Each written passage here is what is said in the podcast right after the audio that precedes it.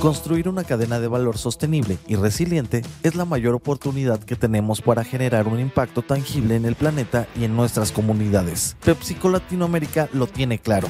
Consulta el link de la descripción para conocer las acciones que implementa la compañía para llevarlo a cabo.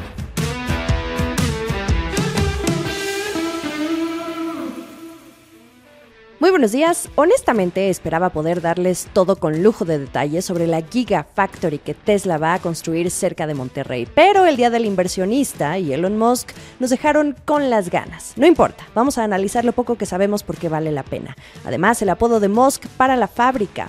No olviden hacer clic en el botón de seguir del podcast, activar la campana para que así reciban la alerta de un episodio nuevo cada mañana. ¿De qué estamos hablando? Uh, we're excited to announce that we're going to be building a, a gigafactory in Mexico. So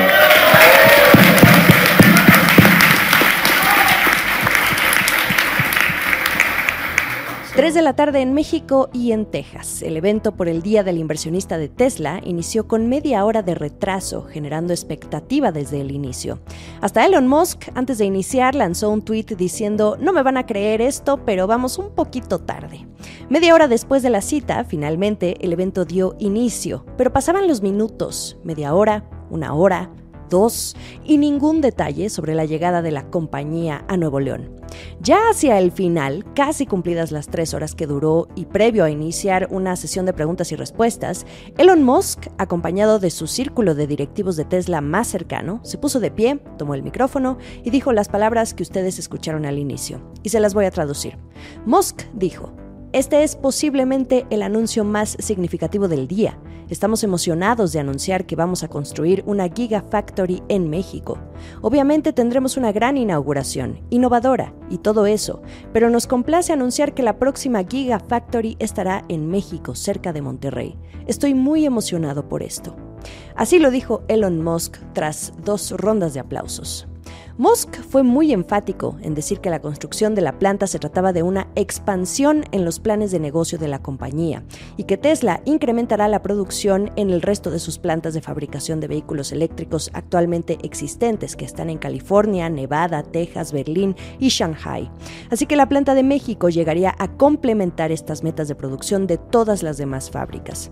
Es un mero asunto de expansión global. Y con esto, Tesla ahora tendrá seis plantas en total, cuatro en el continente americano, una en Asia y otra en Europa.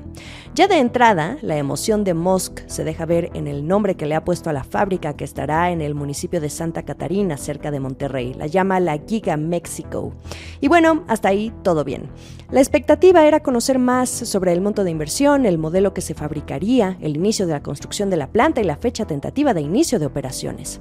A medida que se acercaba el final de la sesión de preguntas y respuestas durante el evento, no obtuvimos nada de eso. Hay que decirlo, y de hecho el mismo Musk lo dijo al responder a un asistente que buscaba obtener más detalles.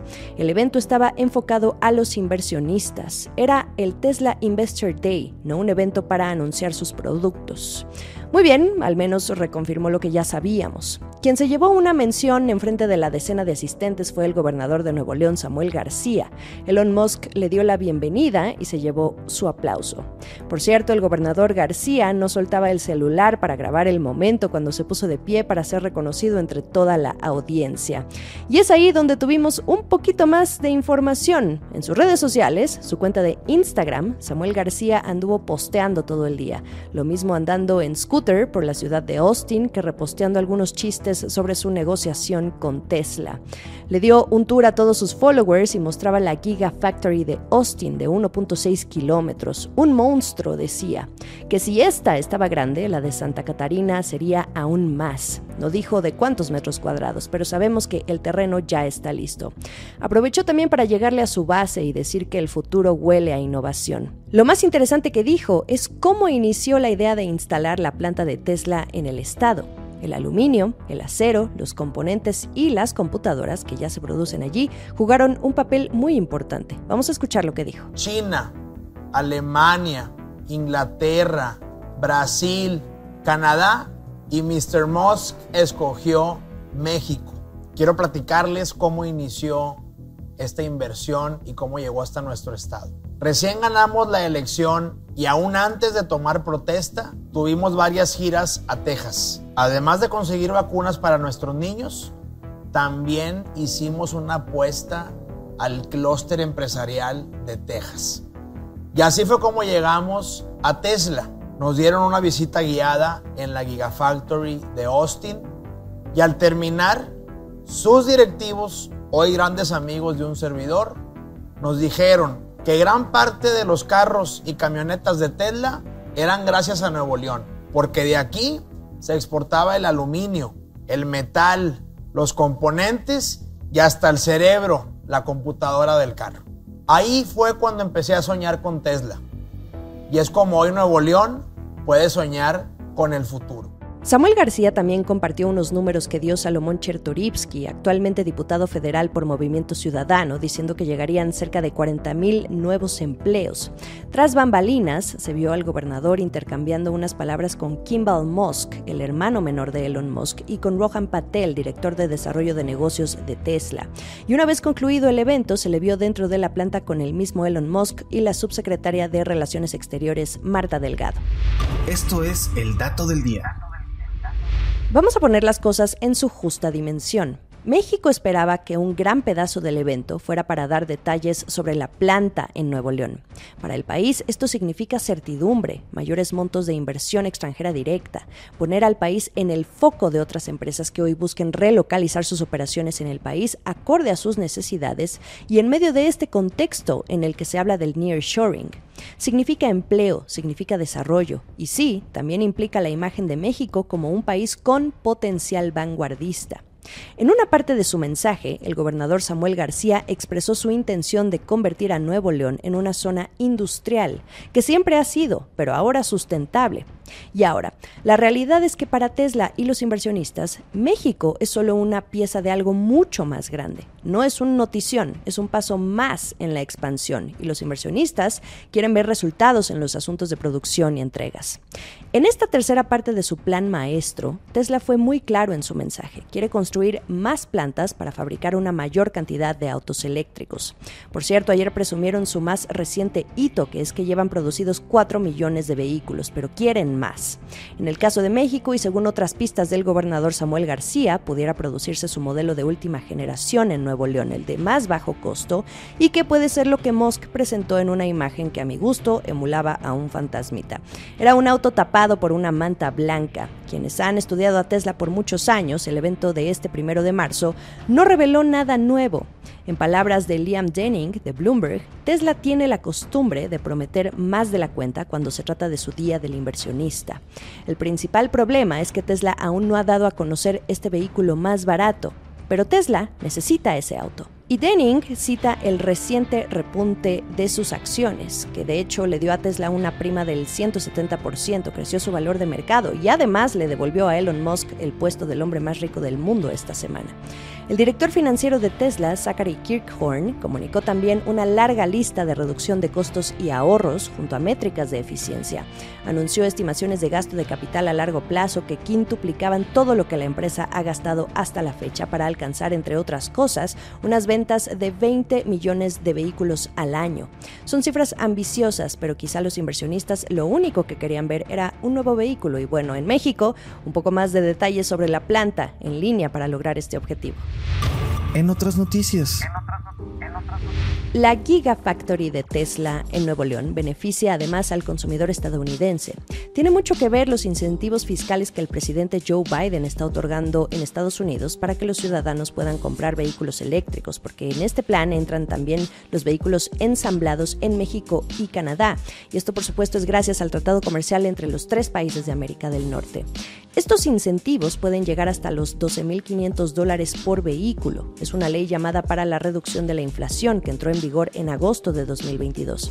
La planta en Monterrey será una de las primeras en México dedicadas por completo a la fabricación de autos eléctricos. Hay otros esfuerzos en la República Mexicana con otras armadoras que han anunciado sus intenciones de iniciar con proyectos de autos eléctricos. México durante mucho tiempo es punto de suministro para los fabricantes de vehículos a gasolina y diésel y además trae consigo ventajas que incluyen mano de obra relativamente barata y tratados de libre comercio con 50 países. Estados Unidos solo tiene acuerdos similares con 20. Esta inversión, de la cual no sabemos el monto todavía para Nuevo León, también representa una vía posiblemente más barata para los fabricantes de autos en este intento precisamente de recortar gastos. Un análisis de Banco Base explica que el salario mínimo en México es de 11 dólares al día. Los trabajadores que producen autopartes generalmente ganan poco menos de 700 dólares al mes, mientras que los que fabrican vehículos ganan alrededor de 1.000 dólares. La reducción de costos en el caso de Tesla es casi mandatoria porque los vehículos eléctricos son un 40% más caros de construir que los modelos a combustión. Y esto no se puede transferir mediante precios más altos al consumidor porque entonces nadie compra. Así que menores costos e incentivos fiscales también abren la posibilidad de que más personas de la clase media tengan la posibilidad de comprar este tipo de autos eléctricos. Según Bloomberg, Stellantis, que es dueña de las marcas Jeep y Ram, también estaría considerando una planta en México para la producción de vehículos eléctricos. Y no nos olvidemos del litio, porque a medida que más armadoras y autoparteras se unan a la ola Tesla, se van a necesitar más fuentes de este mineral que se requiere para hacer las baterías que se ponen en los autos eléctricos. Un plan que México tiene ya en marcha, pero no sabemos cuándo pueda materializarse. El último sorbo.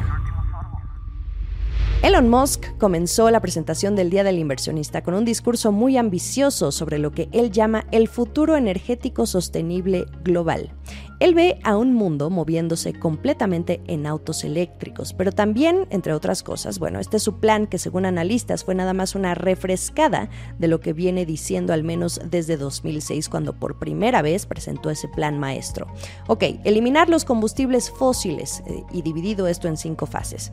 Encender la red existente de energía solar, cambiar a vehículos eléctricos, cambiar a las bombas de calor, suministros de calor a alta temperatura e hidrógeno y aviones y barcos combustión sostenible. ¿Qué tal? La viabilidad la argumenta en que hoy se producen coches muy diferente a como se hacía hace 10 años. También que solo se necesita la mitad de la energía para una sociedad electrificada que una basada en petróleo. Y bueno, el remate a todo lo platicado anteriormente. Si Tesla incrementa la capacidad de producción para el 2030, el mundo sería 100% sustentable para el 2050. Esa es la apuesta de Tesla. ¿Ustedes qué opinan? Así las cosas con la compañía del hombre más rico del mundo. Probablemente a partir de hoy y en los días consecuentes vayamos teniendo más información. Por lo pronto, sigamos el resto de la información a través de bloomberglinea.com. Nos leemos en Twitter, arroba Jimena Tolama, arroba la estrategia MX. También estamos en Instagram y YouTube. Feliz jueves. Esta fue la estrategia del día, escrito y narrado por Jimena Tolama, producido por Arturo Luna y Daniel Hernández. Que tengas un día muy productivo.